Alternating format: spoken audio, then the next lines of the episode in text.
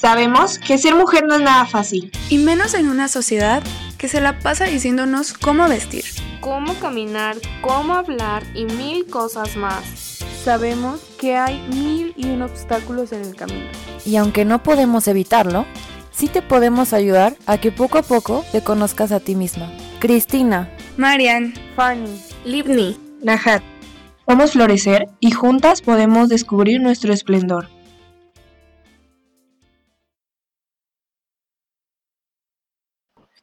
Hola, hola, buenas tardes, buenas tardes, noches a todas. Gracias, gracias por estar eh, regalándome un, ratito de su tiempo. Bueno, ya hablaron un poquito de quién soy, les dieron un panorama general, una reseña de, una reseña profesional de lo que vengo haciendo desde 2017 más o menos. En realidad tengo poco tiempo haciendo eh, estas cuestiones políticas, lo voy a llamar así, porque bueno, eh, una de las cosas que ha sucedido a lo largo de mi vida es que lo personal se ha vuelto político y una de las cosas por las que empecé eh, fue, pues sí, construyendo el amor propio. Pudiéramos pensar desde una perspectiva psicológica que el amor propio se nos es dado per se o desde que nacemos o que ya no tenemos que hacer nada por él. Y esto pues, pues no es así. ¿Me pueden pasar, por favor, la siguiente diapositiva? Al igual que las compañeras que leyeron una frase de Simón de Beauvoir, yo les comento una que para mí tiene muchísimo impacto eh, y dice que no se nace mujer, sino que se llega a serlo. Esta frase está tomada del libro eh, El segundo sexo, que escribió Simón de Beauvoir hace un buen de años, eh, quienes no conocen mucho acerca de esta autora, de esta pensadora y filósofa feminista, eh, ella estudió la corriente existencialista y las bases del existencialismo nos dicen que si otro no nos mira, si otro no nos ve, no existimos. Entonces, el otro, la otra, principalmente mamá y papá, me van a dar existencia desde el momento en el que nazco y a partir de ahí empezamos a concebirnos como personas. Obviamente cuando somos muy bebés pues no nos damos cuenta, más o menos por ahí de los 8 o 10 meses es cuando nos empezamos a dar cuenta que somos alguien distinto a mi mamá. Cuando yo nazco, cuando nacemos todos, creemos que somos una extensión de mamá. Y a lo largo de los meses, pues nos vamos dando cuenta que no es así. Con respecto al ser mujer y al cómo nos vamos formando y cómo se va formando nuestra autoestima, hay que recordar que estamos impregnadas de muchísimas creencias. Desde antes de nacer ya hay creencias sobre nosotras o que nos van a determinar a nosotras como mujeres. Cuando mamá y papá saben que somos mujeres y están de acuerdo o tienen el deseo de que seamos mujeres, ya tenemos palomita. Pero ¿y si no, qué pasa? Nos enfrentamos desde que nacemos y conforme vamos creciendo a un rechazo inicial, un rechazo inicial que nos va a durar por muchos años, que, si no nos damos cuenta a lo largo de nuestra vida, va a ser una situación que nos va a afectar realmente en nuestro desarrollo, en el desarrollo de la personalidad principalmente. ¿Me pasan, por favor, la siguiente? Y entonces, cuando somos niñas, a muchas nos tocó ver puros cuentos, que eso es en realidad como todas vamos formando nuestra autoestima. Lo primero que nos ponen a ver son los cuentos de Disney. Vemos aquí a, a Blancanieves y bueno, pues Blancanieves primero le entró a la chamba de la casa de los siete enanos, nadie se lo pidió, pero como era su papel de mujer, pues era lo que tenía que hacer, era lo que estaba predispuesta ella a hacer, sin saber casa de quién era, quién vivía ahí. Nadie le pidió que hiciera lo que hizo y lo hizo. Ahí estamos hablando de un estereotipo.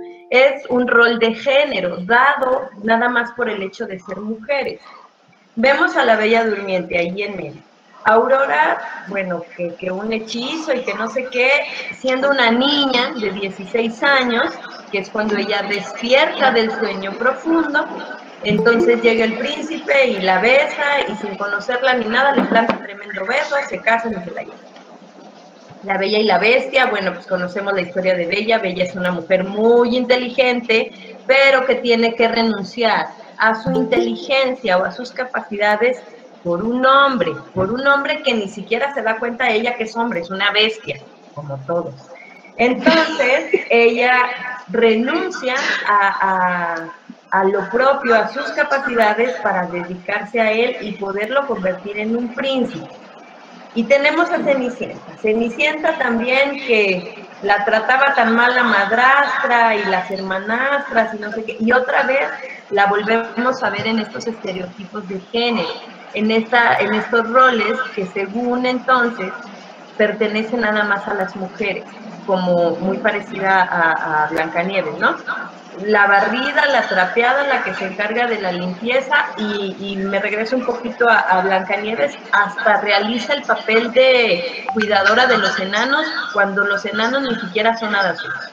Y por último, eh, la sirenita, la sirenita deja de ser. Escuchen este término, ella deja de ser para convertirse en lo que supuestamente la va a hacer feliz. Ella renuncia a su voz, si, ustedes vieron la película, le roban la voz para que ella pueda ser humana. Entonces, esto sucedió y sucede en los cuentos. ¿Cuántas veces nosotras hemos renunciado a tantas cosas para poder ser vistas, lo que, lo que les decía ahorita del existencialismo, ¿Cuántas veces hemos dejado de ser o de estar con nosotras mismas, por nosotras mismas y para nosotras mismas, por darle gusto al otro, al otro o a los otros? Y me refiero a todos los que están fuera de mí. Mis padres, en primer lugar. ¿Cuántas veces me he adaptado a hacer cosas o a responder de la forma en la que ellos esperaban? ¿Sí? Si te sientas bien, si te pones el vestido, si calladita te ves más bonita, si peinada con moños, si los vestidos tan amplísimos que no nos permitían jugar, si te tienes que poner unos shorts debajo del, vestido para que no se te vean los calzones, porque pues cómo se te van a ver los calzones, eh, y todos este tipo de cosas que a las mujeres todavía en estas épocas, que aunque se escucha bien absurdo, sigue, sigue pasando sigue sucediendo. Imagínense lo que pasaba a mi edad. Yo soy una mujer de 40 años a la que sí educaron así. Yo me, me pude salir un poquito al inicio porque yo tengo dos hermanos y pues yo tenía que jugar con ellos y tenía que, porque pues eran quienes estaban conmigo. Y cuando nace mi hermana, mi rol cambia y yo me empiezo a, a hacer hacia el lado de, de cuidar, de jugar con las niñas, de ser más niña, de ponerme más vestidos, etcétera, etcétera. Esto porque yo sabía que era una forma en la que podían estar contentos mis papás conmigo y que no se iban a enojar conmigo. ¿Me pasas la siguiente, por favor? Y entonces hablamos de autoestima. Autoestima es todo esto que ustedes están viendo en pantalla. Es la valoración de mí misma, es la seguridad del valor propio, la autoeficacia, la capacidad de enfrentar retos, la aceptación de mis emociones, el reconocimiento de mis límites y la actitud asertiva sobre el derecho a, vivir y ser feliz. Esto está muy reducido, está resumido en estos siete conceptos. Me voy a ir uno por uno para que quede un poquito más claro. Primero, la valoración de mí misma. Yo como mujer he de encontrar los medios para no depender de lo que los otros digan de mí. Una cosa es que el otro y la otra me den existencia y la otra es que yo base mi valoración de mí misma en lo que los otros dicen. Porque si dicen que soy gritona, ya no voy a gritar. Porque si dicen que soy fea, me voy a creer todo el tiempo que soy fea. Aunque el espejo en algún momento me dijera otra cosa, yo lo voy a creer porque entonces, como el otro me está dando existencia, lo que el otro me dice es real. La seguridad del valor propio. Es importante que empecemos desde niñas, cuando ustedes tengan a sus hijas, eh, a, darles esa seguridad de que son mujeres y son valiosas y que están en un lugar seguro y que nosotras podemos alimentar esa seguridad del propio valor de la niña. Estamos hablando específicamente de las niñas, pero sucede con niños y niñas la situación con los niños es distinta porque a ellos se les educa de una manera diferente a las niñas. Los niños tienen la, fortuna, vamos a llamarlo así, de que les pueden permitir hacer lo que quieran y a las niñas no. Acuérdense de los juguetes, incluso todavía existen juguetes que, que, capacitan, vamos a llamarlo así, a las niñas para ser mamás, para aprender a cocinar, para barrer y trapear, para planchar. Esos son los juguetes de las niñas. A los juguetes de los niños se les mete más ingenio. Ellos pueden tener una caja de herramientas, pueden tener un cochecito, porque ellos son los que salen de casa y esto nos prepara para la vida adulta, ¿sí? Entonces, desde la seguridad del valor propio es hacerle creer a la niña que ella vale por lo que es. Ojo, no nada más a las niñas. Estos, estos conceptos los podemos retomar en cualquier momento de nuestra vida. Nos va a costar un poquito más cuando somos adultas y cuando estamos con tantas creencias que no nos han permitido ir desarrollando estos, estos conceptos, pero sí se puede, nunca es tarde. La autoeficacia quiere decir que yo sé que soy capaz de realizar un montón de cosas y que eso es eh, válido para mí y que yo puedo ser eficiente en lo que estoy haciendo y en lo que decido hacer. La capacidad de enfrentar retos al mismo nivel que un niño. Todos tenemos la capacidad de jugar a lo mismo, exactamente a lo mismo. No hay juegos para niños y juegos para niñas. Eso es una falacia, es una mentira. No hay que, que seguir repitiendo estos patrones ni con los niños ni con ustedes tampoco es válido que si ustedes a los 25, a los 30 años o a los que tengan se quieren trepar a un árbol, trépense. No se queden con las ganas de hacer nada, si pueden, crean en ustedes y ahí vamos a la seguridad del valor propio. Si yo soy capaz de enfrentar retos, aquellos retos que más me llamen la atención se van a asegurar con la seguridad del valor propio. Es decir, yo sé que puedo con esto y por eso soy capaz de enfrentar retos. La aceptación de mis emociones, súper importante.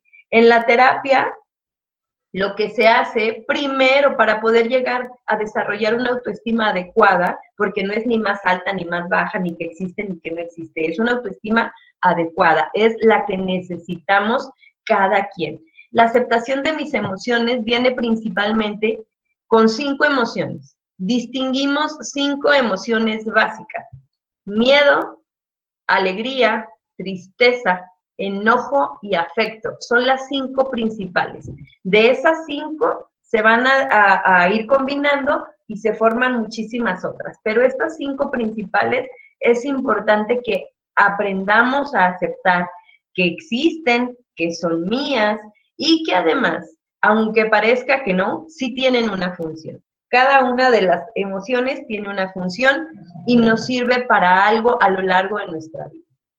Entonces, principalmente con las mujeres que pasa, y, hago una comparación entre hombres y mujeres, y ahorita van a ver por qué estoy comparando todo esto. A las mujeres no se nos es permitido enojarnos. Las mujeres nos vemos feas y nos enojamos, y eso lo hemos escuchado durante mucho tiempo. Es que no te enojes, es que estás histérica, es que eh, no está permitido porque te ves muy fea. Si te enojas, te ves fea. Entonces, las mujeres la mayor parte del tiempo escondemos nuestro enojo detrás del llanto como si estuviéramos tristes. Entonces, para la sociedad es más fácil aceptar que una mujer llore porque está triste a porque está enojada. Y aquí va mi primer eh, acotación feminista. La cuestión del enojo es lo que sucede ahora que vemos en las calles. Las mujeres estamos cansadas y estamos cansadas por todo lo que nos sucede. No es para menos que haya este tipo de manifestaciones de rabia y de enojo en las calles, de una o de otra forma. El enojo de las mujeres se ha convertido en rabia y de una o de otra forma también vamos a salir a, expresarla, ¿sí? Entonces, en, en el caso de las mujeres sucede eso. Con los hombres sucede al revés. A los hombres sí se les permite estar enojados ellos sí se pueden enojar. ¿Por qué? Porque son hombres. Es más aceptable la emoción del enojo en los hombres que la tristeza. Entonces, cuando los hombres están tristes, se enojan y eso es aceptable. Los hombres no se pueden poner tristes porque entonces son maricones, porque son amanerados, porque los hombres no lloran, etcétera, etcétera. Todo eso que hemos escuchado. Y ahí vemos cómo se contraponen una y otra cosa. Entonces, cuando yo acepto mis emociones y sé para qué sirven, las puedo utilizar. Y ahí hablamos de gestión de las emociones. Voy a aceptar que estoy enojada, sé para qué me sirve el enojo y lo puedo utilizar a mi favor. Sé y reconozco que estoy triste, sé para qué sirve y lo uso a mi favor. Y así con cada una de las emociones. Reconozco mis límites, reconocimiento de mis límites. ¿Para qué me sirve reconocer mis límites? Ojo, y esto es súper importante, porque cuando yo sé dónde están mis límites, no voy a permitir que nadie los transgreda. Yo sé perfectamente dónde están y si yo digo que no, es no.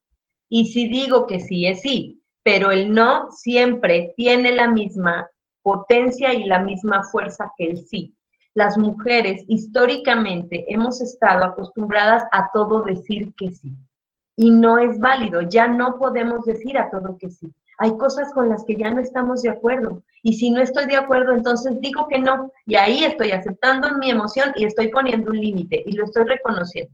Entonces, el no es no, donde sea, como sea, no es no. Y sobre todo, eh, el reconocimiento de los límites viene muy, muy de la mano con este decir que no, porque desde que somos niñas, adolescentes, hemos crecido pensando que si digo que no, nadie me va a aceptar. Fíjense cómo todo está relacionado con la autoestima. Vayan ubicando en qué momento de sus vidas han tenido que decir que sí para ser aceptadas, porque si digo que no, entonces va a haber un rechazo. Y buscamos la aceptación y el reconocimiento, vuelvo a, a mis figuras originales, mi mamá y mi papá. Y cuando hubo un rechazo por parte de estas figuras, entonces los voy a buscar en todos los que están alrededor mío. ¿Sí? Y la última dice, actitud asertiva sobre el derecho a vivir y ser feliz. De aquí podemos rescatar que entonces cuando tenemos problemas de depresión, principalmente que es cuando vienen estos pensamientos de, pensamientos suicidas, entonces yo no estoy teniendo una actitud asertiva acerca del derecho a vivir y ser feliz. Si estamos aquí es para algo, no lo duden, no lo duden. Si tú estás en este momento, 4 de noviembre del 2020, escuchando esto y, y en este lugar, es para algo, así como si vas a la escuela o no, así como si estás en un trabajo, así como si te encargas de la crianza o del cuidado de alguien, estás en este mundo para algo. Tienes derecho a vivir. Y a, y a la par del derecho a vivir, tenemos también el derecho a ser feliz. Y más que el derecho, es nuestra obligación. Sí, señoritas y señoras, tenemos la obligación de ser felices. Nada más vamos a venir a este plano una vez yo no sé si regrese y reencarne en otra cosa, pero al menos en este, sí, sí estoy aquí buscando de una o de otra manera mi ser feliz. Y cuando yo soy feliz, entonces los que están a mi alrededor saben y reconocen que hay una, un, camino a seguir para buscar esa felicidad, que no es igual para todas. ¿Sí? Entonces, la autoestima sí va de la mano con la felicidad, ¿va? ¿Me pasan la siguiente, por favor? Y entonces me voy eh, en este triángulo, este triángulo se llama triángulo de Galtung, si ustedes lo, lo, quieren checar después en la, en la red, ahí está. Estoy hablando de esto ahora porque la autoestima se ha visto mermada, la autoestima de las mujeres se ha visto mermada o se ha visto disminuida o con falta de formación de esta autoestima porque estamos inmersas, vivimos dentro de un sistema conformado principalmente en este triángulo. Si ustedes se fijan en la base del triángulo, del lado izquierdo dice violencia cultural, del lado derecho dice violencia estructural, en la parte de arriba dice violencia directa y ahí está, visible e invisible. Lo que sucede a nivel cultural y a nivel estructural son cosas que no alcanzamos a ver. Lo de arriba son las ofensas que recibimos las mujeres, las groserías, los golpes y el punto máximo de la violencia directa contra las mujeres se llama feminicidio. ¿sí? Ahí vemos agresiones físicas y todo lo que, lo que sí podemos ver. En la parte de abajo, la violencia estructural y la violencia cultural se han ido entramando, se han ido tejiendo a lo largo de la historia para que esta, este triángulo sostenga, esta base del triángulo sostenga a la violencia directa.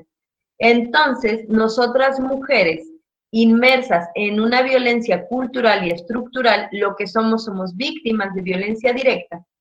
Y cuando nos damos cuenta de ello, pues entonces nuestra autoestima inmediatamente se ve mermada.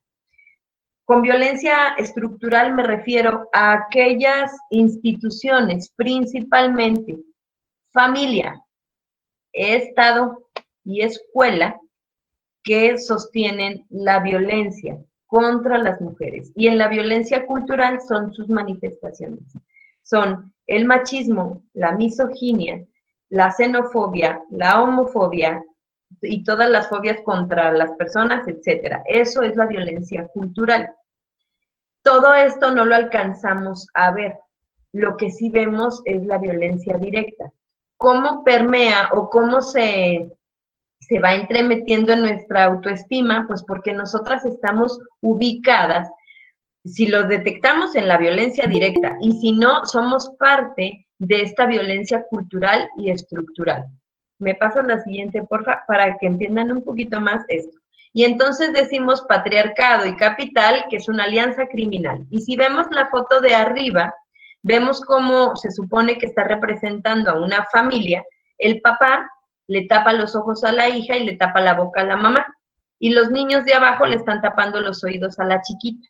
Entonces, esta foto representa al patriarcado. El patriarcado es una estructura invisible que ha estado a lo largo de la historia tratando de que la mujer sea mm, menor o esté ubicada en un lugar o en una posición menor o más baja que el hombre. Y eh, el capitalismo, que es el dueño de los medios de producción, que ha obligado a las mujeres a ser parte de este, de este desarrollo del capital. ¿Por qué lo menciono ahorita? porque las mujeres a lo largo de la historia también hemos, nos hemos encargado principalmente de las cuestiones y de las labores del cuidado, de la casa de los hijos. Y además, nosotras contribuimos grandemente al aporte del Producto Interno Bruto a nivel mundial. Si no fuera por las mujeres que mandan a los esposos bañados, cambiados, planchados y desayunados a trabajar, la productividad del capital no sería la misma. Sin embargo, nosotras nos quedamos relegadas, no está reconocido nuestro trabajo. Y entonces, cuando yo me veo al espejo y veo que en el espejo me está diciendo otra cosa muy distinta a mi percepción de mí misma, ¿sí? Cuando yo no veo eso que necesitaría ver como autoestima, pues entonces mi autoestima se va por los suelos y no es la adecuada y empieza a mermar. Entonces, vemos eh, otra vez violencia intrafamiliar y también mucho, eh, mucha frustración por parte de las mujeres que se quedan en casa. Cuando muchas que se quedan en casa y las que salen a trabajar, perdón, que además de salir a trabajar y aportar económicamente a la economía de la casa, también se tienen que seguir haciendo cargo de todo lo demás. ¿sí? La siguiente, por favor. Consumimos productos, consumimos servicios, consumimos cuerpos, consumimos mentes. Todo es un, eh, es un producto de consumo, ¿sí? Y aquí desprendernos de eso es, como dice Coral, pues es un acto de desobediencia. Además de, de esta cuestión del consumo, es cómo estoy haciendo yo con respecto a otra mujer, porque generalmente lo que terminamos haciendo con la que tengo al lado es que yo me quiero sentir mejor que ella, yo quiero ser más que ella, yo intelectualmente me puedo poner en un, en un peldaño más arriba, porque entonces me doy cuenta que la autoestima de la que está al lado mío no está como la mía y entonces yo me subo y empiezo una guerra de poder, ¿sí? lo que se busca es que todas nos bajemos al mismo nivel y empezamos, empecemos a tener una mirada horizontal. ¿Qué es esto? Cuando vemos horizontalmente una línea, pues está horizontal. Cuando la vemos vertical, pues hay una arriba y una abajo. Entonces, la creación de redes entre mujeres nos permite ser horizontales y tener una mirada más equitativa, sin tener que convertir a la otra en una enemiga. ¿Sí? Tampoco voy a ser amiga de todas porque pues, no se puede, ¿sí? Solamente es vernos como iguales con esta misma perspectiva histórica donde la historia, donde eh, la propia religión, la familia nos ha quedado mucho a deber.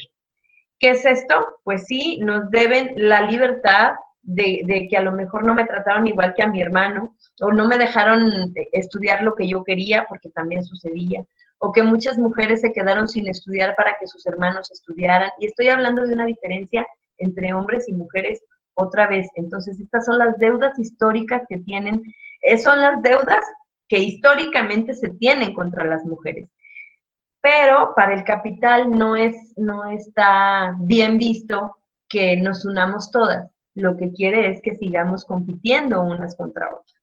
¿Me pasan la otra, por favor? Y bueno, Mafalda nos, dice que nadie tiene el permiso de hacerme sentir mal sin mi permiso.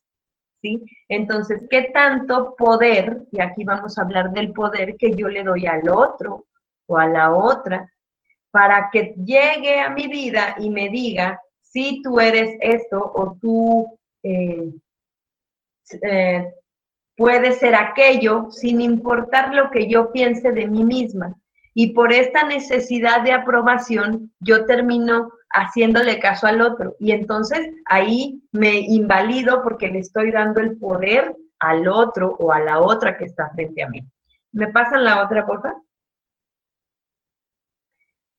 Y bueno, pues con respecto también a la autoestima, estamos hablando de lo que son los cuerpos perfectos. Y aquí está una fotografía de unas modelos de Victoria's Secret, que bueno, pues todas las vemos y están súper fabulosas con este chichi y cinturita chiquita y nalgas grandes y todo esto, ¿no? Lo que la mercadotecnia, lo que el capitalismo nos ha vendido como que esto es lo que debemos hacer. Yo no llego ni al 1.60, por ejemplo. Nunca en la vida pude, pude competir ni siquiera para ser la reina del carnaval del pueblo ni, ni la del estudiante, por ejemplo. Aunque yo quisiera, aunque fuera mi sueño, porque durante muchos años lo fue, pues yo decía, ¿y cómo? Me, me veía en el espejo y dije, no, pues imposible, no puede ser. Nunca tuve un super cuerpazo como esos que vemos ahí, pues, no. Y fue un trauma durante muchos años, porque yo no estaba bonita, porque era muy bajita y todos los etcétera que seguramente en algún momento ustedes se cuestionaron. Bueno, estos cuerpos perfectos son los cuerpos de consumo y son los que el, los que el capitalismo nos pone como modelo para que todas nos querramos pegar a esos cuerpos y que todas queramos ser iguales. Sí, nada más que les tengo una mala noticia. Solamente consiguiéndose un sugar daddy o que ustedes ahorren un buen de tiempo para que se puedan operar y queden así. Porque de otra forma, sí, yo no digo que no, hay que ponerse eh, a hacer ejercicio y comer sanamente y todo lo que sea que, que pueda pasar para intentar si queremos estar en un cuerpo así, pero ojo, cuando hablamos de autoestima es el respeto y la aceptación de lo que yo soy, con lo que nací, ¿sí? Claro que no me voy a, ir a los extremos y a decir, no, pues con esto nací y ya no voy a hacer nada por mí, por mi cuerpo, pues no, porque también este lo tengo que cuidar. Nací con él, lo voy a cuidar porque es el único que me va a tocar y con este me voy a quedar hasta que me muera. Entonces, para el capitalismo, tenernos embobadas, vamos a llamarlo así, con estos estereotipos todo el tiempo, pues es una conveniencia. Ahora, díganme ustedes, por favor, en la vida real, si conocen cuerpos así, que no tengan absolutamente ninguna imperfección, ¿sí? no existen. ¿Cuántas mujeres no conocemos que están con muchas eh, eh, situaciones emocionales complicadas por querer lograr esos cuerpos? Vemos chicas con anorexia, con bulimia, con trastornos del sueño, con ansiedad, con depresión. ¿Por qué? Porque queremos encasillarnos dentro del estereotipo que nos presentaron como que es el cuerpo perfecto. El cuerpo perfecto es el que yo tengo. El cuerpo perfecto es el que cada una de nosotras tenemos. Ese es el cuerpo perfecto. ¿Sí? Ahora, la diferencia está en cuanto yo lo veo y cuando yo me veo y me acepto con un cuerpo real. ¿Me pasas la siguiente, por favor? Y estos, estos son los cuerpos reales. Y estos son los cuerpos que muchas veces entre nosotras mujeres nos avergonzamos de ver. Y decimos, no, pues que la panza, que ya se me cayó la, que ahora la lonja, y que la varice, y que la celulitis y las estrías, y que el tono de mi piel no me gusta, y que, bueno, nos ponemos todos los, los defectos, nos vemos con muchos más defectos físicos que las capacidades intelectuales, emocionales que tenemos y dejamos de ver todo lo que somos y nuestras capacidades porque solamente nos basamos en lo que nos está mostrando el espejo. Un espejo con el que hemos vivido desde siempre. Si yo le pregunto a mis amigas si ellas me perciben con un cuerpo perfecto, me van a decir que sí. ¿Por qué? Pues porque ellas son mis amigas y ellas me quieren y para ellas no importa si peso 80 kilos o si peso 40. ¿Sí? La situación aquí es cómo me veo a mí misma. ¿Me acepto? ¿Me reconozco? Porque además de la aceptación es el reconocimiento de que con esto, esta soy y que a lo largo de los años también el cuerpo se va modificando. No podemos tener el mismo cuerpo a los 20 años que a los 40 y menos si ya tuvimos hijos. Y menos todavía si no hacemos ejercicio y si no hacemos nada por cuidarnos, que no está peleado solamente es reconocer que los cuerpos perfectos, ideales, no existen. Estos que estamos viendo aquí son cuerpos reales, que si nos identificamos y decimos, bueno, pues como que la cuarta, la quinta, sí, la tercera, así más o menos sí, por supuesto que sí, pero estos cuerpos están llenos de experiencia, de vida, ¿sí? Que no digo que los otros no estén vivos, claro que están vivos, pero están incluso, si se fijan, como más, como las Barbies, pues, como plastificadas. Los cuerpos de Barbie no son viables, no puede existir alguien que viva de verdad con un cuerpo de Barbie. La mujer había por ahí hace algunos añitos, no tantos, este, unos tres, cuatro años, eh, salió una chica rusa, me parece, que se operó hasta quedar de las medidas de la Barbie y, pues enferma, porque no se puede, no se puede a escala, pues no, no que del tamaño de la Barbie, pero a escala no podemos vivir como con el cuerpo de una Barbie. Miren a estos que están ahí, identifíquense con cada una, vean la sonrisa que tienen. Y esta es una sonrisa auténtica, este es un cuerpo real, un cuerpo que ya vivió, que sigue viviendo. ¿Vale? La que sigue, por favor. Y aquí hay otra pensadora y escritora mexicana, también feminista, que dice que es posible mejorar el estado de la autoestima en sus dimensiones personal, íntima y política. ¿Qué quieren decir estas tres áreas? La dimensión personal es yo con relación a quienes me rodean. Esta es mi autoestima personal, mi, la dimensión personal de mi autoestima. La dimensión íntima es este reconocimiento de quién soy, de cómo me veo, de cómo me percibo, además de que cómo me veo a mí misma en el mundo. Y la, y la autoestima en la dimensión política es esto que hablaba ahorita de la conformación de redes, ¿sí? ¿Para qué me sirve tener a otras mujeres a mi alrededor? ¿Para qué las necesito? ¿Las necesito? Si quiere el cuestionarme, ¿sí necesitaré otras mujeres o yo sola alarmo? ¿Sí? Entonces, cuando nos damos cuenta que lo personal se vuelve político, cuando es político, entonces intervienen muchas más personas, principalmente, y en este momento lo que yo rescato es la cuestión de, del movimiento feminista. El movimiento feminista es un movimiento político que se, se, pretende, pretendemos, y lo que hemos estado logrando a lo largo de los años, es que rescatemos esta figura de la mujer como individua, como persona, no, no vista en oposición con el hombre, ¿sí? No vista a partir de la mirada del hombre, sino como un ser único, perfectible y que es capaz de, ser por sí misma mujer. Por eso, como lo decía Simón de Beauvoir, no se nace mujer, se llega a serlo. Y se llega a hacerlo por todas estas cosas que vamos viviendo al día a día de las que nos vamos dando cuenta y cómo voy formando yo mi autoestima con relación a todo lo que existe fuera de mí. O la otra, por favor.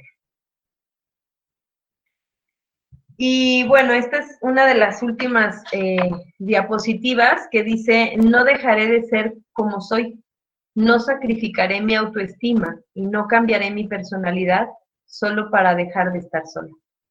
Soy mujer, soy valiosa, soy libre, tomo mis propias decisiones y hago lo que me gusta. Y aquí es bien importante señalar algo que a mí me llama mucho la atención de esta frase, es que dice, no cambiaré mi personalidad solo para dejar de estar sola. Es importante también que hagamos las paces con nuestra soledad. El hecho de estar solas no quiere decir que estemos desoladas. Y cuando encontramos mujeres a mi alrededor, tampoco tengo por qué estar sola, ni sentir que estoy. Cuando nos vamos encaminando en este, en este camino, valga la redundancia, de construir mi, mi autoestima, me puedo encontrar a muchas otras en el camino y no desde la crítica o el juicio, sino desde el acompañamiento. Esto es lo que hace que una mujer sea sorora. La sororidad es un, un término que se utiliza para referirse a la hermandad entre mujeres. La sororidad solo es entre mujeres. El acompañamiento, el sostén emocional y el estar unas para las otras. Eso es la sororidad. Entonces, cuando yo me doy cuenta que estoy acompañada por otras mujeres, el camino no se me complica tanto. Y importantísimo e importantísimo que nos demos la oportunidad de experimentar esta soledad. La soledad no me va a, dejar en el abandono, ¿sí? Cuando sé que hay otras a mi alrededor. Entonces, darme el valor como mujer, como esto que valgo y como esto que me estoy presentando ante la vida para poder tomar mis propias decisiones bien paradita en mis pies. ¿sí? Esto es lo que nos lleva al camino de convertirnos en adultas y hacernos cargo de, cargo de nosotras. La última, por favor. Y bueno, pues entonces, este, esta última diapositiva dice que me enamoré de mí misma con todo mi ser, con todo esto que soy, con toda esta que me he formado a través de los años, con lo que he escuchado, con lo que me quedo de lo que he escuchado, con lo que tengo que desechar, poniendo mis límites, con aquello que no me sirve, sabiéndome y reconociéndome como mujer auténtica, libre, independiente.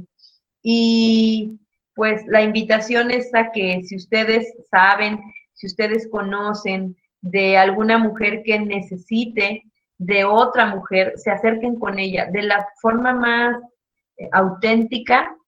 El hecho de acercarnos unas mujeres con otras, esto le va a poner en la torre al sistema patriarcal. Lo que quiere el sistema patriarcal es mantenernos calladitas porque dicen que calladitas nos vemos más bonitas. No es cierto. Si salimos y expresamos, aunque no salgamos a la calle a, manifestarnos, no es tan necesario. Sí lo es, pero no es fundamental.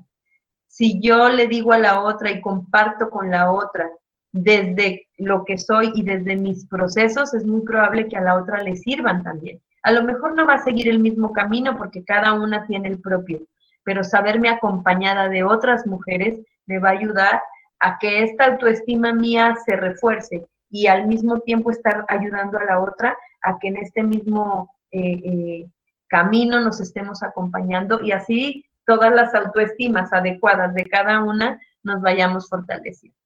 Eh, pues hasta aquí, como ven. Muchas gracias. Gracias y aquí estoy para sus preguntas.